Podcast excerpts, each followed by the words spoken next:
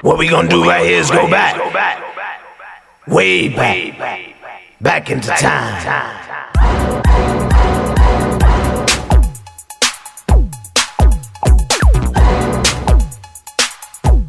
Muito bem, muito bem, aqui estamos nós, certo? Diretamente da Pod 360 com o nosso Wikipod. Eu sou Felipe Solari e a partir de agora a gente vai conhecer mais uma história incrível. Olha só, do crime à arte, hein? Porque hoje o nosso Wikipod vai contar a história do grafite nas ruas de São Paulo, que começou ali marginalizado e hoje ganhou o mundo e as galerias de arte. É, comecei a, a, a descobrir uma, uma, mídia das artes plásticas nova que estava surgindo, que era o grafite, que não tinha no Brasil, ninguém fazia grafite no Brasil. Prefiro viver de pintar o trampo que nem o da Paulista do que vender uma tela, por exemplo. É bom os dois, tá, é, ter os dois, né? Mas eu me esforço para realizar mais, pintar murais, painéis, intervenções urbanas tal. It is time to play. Bom, esse aí, ó, que vocês escutaram, esse cara é o Rui Amaral. Ele foi um dos primeiros grafiteiros de São Paulo. Ele foi o cara que criou o famoso bicudo. É um um escrito, um grafite que a gente vê aí pelas ruas até hoje e também nas galerias, em muitos produtos. Porque o Rui Amaral, ele é história viva e fonte de inspiração para todo mundo que curte a arte do grafite. Se você faz grafite, você conhece o Rui. Esse movimento do grafite em São Paulo começou lá no início da década de 80, com alguns desenhos enormes de frangos assados, telefones e botas de salto fino, que começaram a aparecer em alguns muros de São Paulo. Esses aí eram alguns dos primeiros grafites da capital paulista, feitos pelo artista etíope radicado no Brasil, Alex Valauri. Naquela época, com a liberdade de expressão caçada, né, por causa da ditadura militar, o grafite era considerado crime pela legislação brasileira. Tô achando ótimo ter uma casa grafite, ficar assim três meses na Bienal e oferecer a todo o público esses grafites da Rainha do Frango Assado, os músicos, uma mulher no banho, jardim, sala, banheiro, cozinha. E esses boatos que estão circulando por aí, que vai ter grandes festas? Ah, vai ter. A festa já começou. Toda noite, assim, depois das duas da madrugada, os grafiteiros já vêm para a sala grafite e começam a curtir. Aliás, só de você estar tá na rua já era visto como um ato político. Ou seja, a polícia podia alegar ocupação de rua e te levar preso, certo? E nas obras do Alex era possível entender o lado político do grafite paulistano, assim. Um dos primeiros desenhos dele foi o Boca com Alfinete de 73, que é uma referência à censura.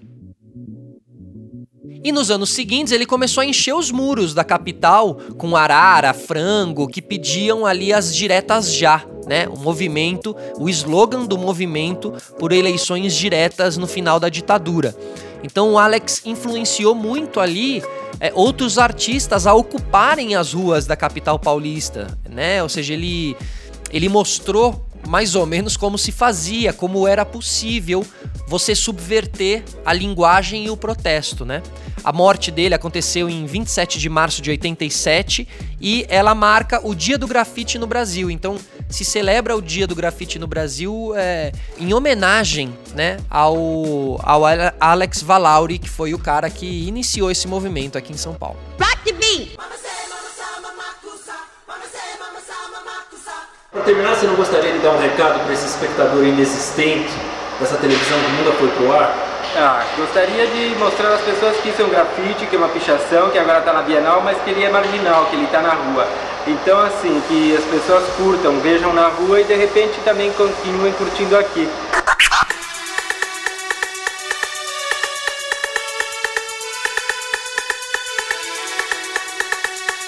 Bom, o aniversário de 30 anos dessa data, que aconteceu em 2017, criou nos artistas a expectativa de que esse seria um ano de valorização do trabalho é, que eles fazem na cidade, né? Mas foi bem ao contrário, porque no dia 14 de janeiro, o prefeito da capital paulista, João Dória Júnior, anunciou que seriam apagados os painéis da, da Avenida 23 de Maio, que era um clássico, assim, era quase que uma. Quase não, era uma galeria céu aberto, né? É, isso aí fazia parte daquele programa São Paulo Cidade Limpa, do, do Dória, né? A decisão provocou crítica dos artistas, dividiu opinião entre especialistas em arte urbana, né? Afinal, até onde é, até onde não é, enfim, despertou toda essa, toda essa discussão, né? Porque quem gosta, gosta, e quem não gosta, não gosta. Ou seja, não é discussões, né? É muito relativo, assim, é muito. Eu adoro, né? Mas eu enxergo como uma galeria de arte a céu aberto. Mas tem gente que não enxerga nem um pouco assim, né? Tem gente que enxerga como sujeira, né? Porque muito dessa discussão vem do ponto grafite versus pichação, né? Essa discussão sobre o grafite como arte ou como vandalismo. Porque o Rui Amaral dizia que ele reflete o modo como cada gestão pública entende essas intervenções urbanas. A autorização para fazer as intervenções na 23 de maio, por exemplo, ela era pedida pelos artistas desde a gestão do Jânio Quadros, que foi de 86 a, no... a 89, né? Mas ela foi autorizada só no fim da gestão do Haddad é, em 2016. O Rui Amaral dizia que a Avenida 23 de Maio foi o ápice do movimento artístico urbano paulistano, com certeza. Lá estavam quilômetros e quilômetros de arte, né? Muito marcada e que é um caminho que você usa muito se você mora em São Paulo. Inclusive para chegar no aeroporto também turistas usavam muito assim, né? Então, até 2011, o grafite em edifícios públicos ele era considerado crime ambiental e vandalismo em São Paulo. Então, a partir daquele ano, somente pichação continuou sendo crime.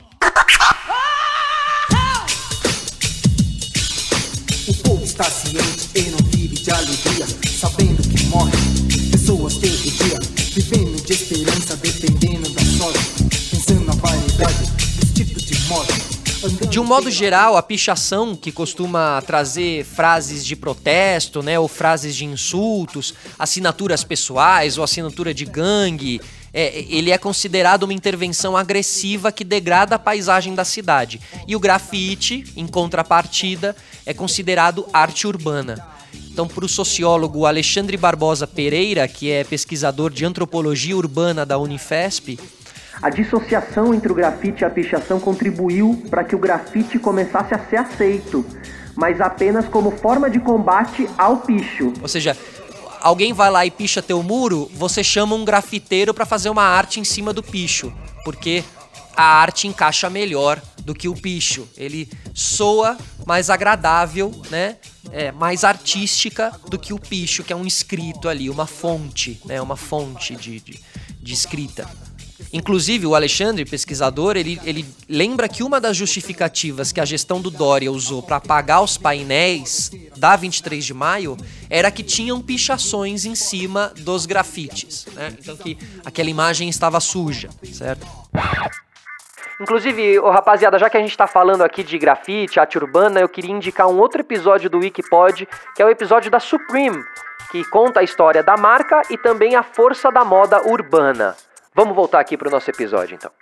Bom, é, dentro dessa, dessa discussão, que é uma discussão muito pequena dentro de toda a discussão sobre grafite, sobre pichação e também toda a história do grafite, que é gigante, que é enorme, que tem vários artistas. A gente pegou um aí, né, para mostrar ali como o coração e o nascimento desse movimento, mas tem tantos artistas de, de grafite é, brasileiros, inclusive, não só não só paulistas, né, mas muitos, muitos, muitos mesmo, cada um trazendo inclusive as suas referências dos seus dos seus estados, das suas culturas, né? Então é uma explosão de criatividade, de cores, de talento e muitos são tão talentosos é, que acabaram rompendo barreiras, e pulando muros, literalmente, com a sua arte, assim, né? Então a gente resolveu aqui citar para vocês os 10 grafiteiros brasileiros que mais fazem sucesso lá na gringa, tá bom? É um breve apanhado, mas é pra gente se divertir um pouquinho também. Então vamos lá. It is time to play. Rock the beat.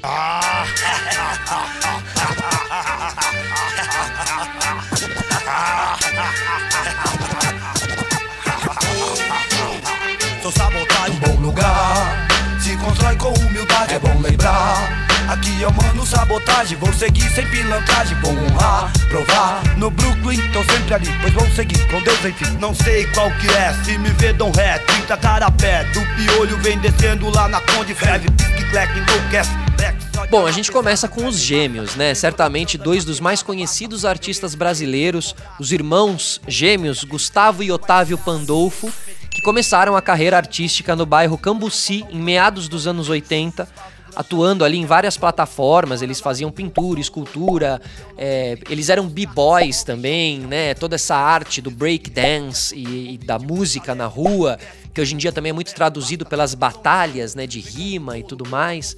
Então eles cresceram muito inseridos nesse meio. Eu acho que por isso também eles têm essa pegada de ir em tantos lugares e chegar em tantos bairros e quebradas e pontes, viadutos para colocar a sua arte, né? A gente já viu os gêmeos por aí. São Paulo tem o privilégio de ver gêmeos né, a arte dos gêmeos em vários muros enquanto você está andando de carro ali. Eu já vi eles, inclusive andando de carro, já vi eles em ação, fazendo uma arte ali, deu uma buzinadinha, eles fizeram o jóia ali, né? Porque é um reconhecimento também. Quem conhece a história, sabe de onde eles vieram, sabe que eles são símbolos de São Paulo, assim. Então, imagina, ver eles atuando em São Paulo, grafitando um negócio em um muro e tal, pô, é muito sensacional, né? Eu acho isso incrível. Porque sei também que os caras têm obras em, em, em, em museus da Espanha, Inglaterra, Estados Unidos, Alemanha, né? Fecham aqui a Pinacoteca para fazer a exposição deles, com artes e obras maravilhosas é, com as esculturas incríveis de personagens que saíram dos muros, né? Eles eram 2D e acabaram virando 3D. Enfim, tem uma mágica incrível no trabalho dos gêmeos e que eu acho que a gente ainda tem muito a, a ver e a ganhar com os gêmeos. Tem, acho que tem muita coisa para eles fazerem para cinema, teatro, esses personagens lúdicos, enfim. Eu já falei para alguns amigos que eu tenho, tenho muita vontade que eles se juntassem com o Circo de Soleil e fizessem ali um espetáculo Gêmeos e Circo de Soleil, todo lúdico, com os personagens amarelos, né? Pô, seria sensacional. Outro artista também é o Crânio, né? Ele mistura ali é, crítica social com povos indígenas, então o Crânio ficou mundialmente famoso porque espalha pelos muros os personagens que são a cara do Brasil, assim, né? Bem indígenas e tal. E é, tem ali uma inspiração de Salvador Dali, ele tem um, um estilo único que é dele, é bem marcante e que ao mesmo tempo causa ali uma reflexão, tem um ar divertido e já viajou por França, Barcelona, Amsterdã, Miami, enfim. O outro é o Cobra, também proporciona pra gente aí várias obras gratuitas espalhadas pelos, pelos, pelos muros brasileiros, né? Rio de Janeiro, São Paulo. Mas ele é paulistano, Eduardo Cobra, ganhou fama mundo afora porque faz aqueles murais meio caleidoscópicos, né? Com as cores e texturas que se misturam com retratos de personalidades famosas. É, também tem pessoas desconhecidas, assim, mas o que impacta muito dele também é algumas escolhas que ele faz e bota a arte dele com um rosto muito forte, marcante, que a gente admira. Então fica muito legal o trabalho dele, né? E é muito bom, né? Ele tem um realismo ali muito presente, muito bonito. Depois o Alex Hornest, o, o, o Honesto, que já expôs por Nova York, Bogotá, Los Angeles, São Francisco. É, ele é natural de São Paulo e ele faz um contraponto ali entre o universo lírico e esse caos das grandes cidades, né, que dialogam com o cotidiano e, as, e os murais e tudo mais. Depois tem a Nina Pandolfo. Ela é irmã de cinco meninas né? Não é à toa que ela leva para as telas traços bem delicados, bem, sei lá, me lembra um pouco a Pixar, a Disney, né? Esses personagens assim, são delicados, femininos, remetem muito à infância, à natureza. E ela é do Cambuci, a gente pode dizer que é do Cambuci pro mundo, né? Já expôs e desenhou em vários países: Alemanha, Suécia, Nova York, Los Angeles, Escócia. Inclusive na Escócia ela pintou um castelo junto com os Gêmeos e o Nunca. Inclusive, Nunca que aos 12 anos de idade ele já dava ali seus primeiros passos da arte urbana. É um dos artistas que a gente escolheu aqui também, em sexto lugar. Faz parte aí de um grupo de pichadores da zona leste de São Paulo. E aos 15 anos conheceu o grafite, aí trocou e não parou mais. Foi se desenvolvendo, fazendo sempre desenhos que têm uma ligação forte com cultura indígena brasileira. É, também em confronto com o cenário urbano moderno. Então, além do Brasil, ele já foi para a Grécia e também pro, no famoso Tate Modern, o, o museu ali em Londres, né? Depois a gente tem o Zezão, Pô, grande Zezão é, expôs aí em diversas galerias de arte, museu. Ele começou a grafitar em 95. É, e assim ele continuou a, a, ligação dele com esse movimento de rua, né? Porque a história do Zezão, é, ele tem muitas artes dentro de esgotos e subterrâneos das, das cidades, né? E de São Paulo, inclusive, muito na, na beira da marginal aquelas saídas de esgoto, às vezes tem muitas artes do, do Zezão, que tem uma coisa meio do movimento da água. Geralmente ele usa o azul, né? Tons de azul. É, 50 tons de azul. Inclusive, eu, eu falo isso porque eu já entrei no esgoto com o Zezão. Fomos em uma dessas, desses esgotos clandestinos que desembocam na, no rio, lá na Marginal, no, no Rio Pinheiros. E fomos até a boca da saída do esgoto e tal. E foi uma aventura e tanto. Ele contou as, as coisas que ele já viu passar por aquele esgoto, assim, são as coisas mais tensas que você pode pensar na tua vida, assim, enfim. Então o Zezão é um cara. E ele entra sozinho ali e tal, é um cara muito. Tem, o Zezão tem muito estômago, assim, é um cara muito roots.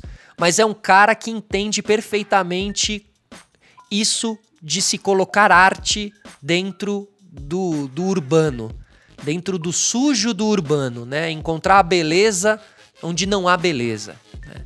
Ou colocar beleza onde não há beleza. Então, enfim, o Zezão também tem um trabalho social que é muito interessante, assim, no fim das contas. Então, a mensagem dele é muito impactante, certo? E ele viajou o mundo com essas obras todas, as fotos das artes dele, que não é só, no caso do Zezão não é só a arte no muro, é aonde está esse muro, onde está esse esse esse bocão ali de, né, aquele o duto, né, aquele duto enorme de 3 metros de, de, altura e ele vai lá e grafita e tal, com a água passando embaixo. Enfim, é muito cinematográfico, inclusive, no fim, o trabalho do Zezão. Número 8, Binho Ribeiro, que é um dos pioneiros aí da arte do grafite dentro da América Latina, tem uma carreira sólida na arte urbana, é o fundador e curador da Bienal do Grafite, que acontece em São Paulo e faz curadoria para vários eventos também, tá ligado na cultura hip hop, é, foi cenógrafo em várias produções, né? Até o Bicho de Sete Cabeças ele fez cenografia, Magnata, aquele filme do Chorão, né? Antônia também. Em nono lugar, Nick Alive. Desde 97, aí o Nick preenche as ruas de São Paulo e do mundo com os grafites dele. É, ele é um ilustrador, né, tenta focar ali os seus desenhos mais na busca pela paz de espírito, retrata alguns seres andrógenos que ampliam um pouco as interpretações da, das obras dele. E o artista, ele é o artista que, que organizou o Meeting of Styles, que é um dos eventos mais importantes do gênero e já expôs em vários estados brasileiros, mas também no Chile e em Nova York. Em décimo lugar, Anarquia Boladona, depois de pichar em vários muros na adolescência, a carioca Pamela Castro, ou Anarquia Boladona, se consolidou como artista e grande defensora das mulheres. Então, ela tem ali questões do universo feminino, especialmente da violência doméstica, né? Então ela coloca todos esses temas, são muito falados hoje em dia, debatidos hoje em dia, é, como temas dos grafites dela. Então, assim, ela já expôs em Nova York, Paris também, através de um projeto chamado Grafite contra a Violência Doméstica. Então, assim, esse é um pequeno apanhado, são só alguns nomes, são muitos talentos surgindo nos muros das cidades que migram, né? Saem dos muros e vão para as telas. Uma maneira de dizer, porque nem sempre é na tela, mas vão para as galerias de arte, né? É... E as galerias de arte ganham muito também com essa arte tão urbana e colorida, muitas vezes colorida, às vezes não, mas eu acho muito legal ver grafite dentro de galeria de arte. Eu acho que é uma quebra, eu acho que é muito legal.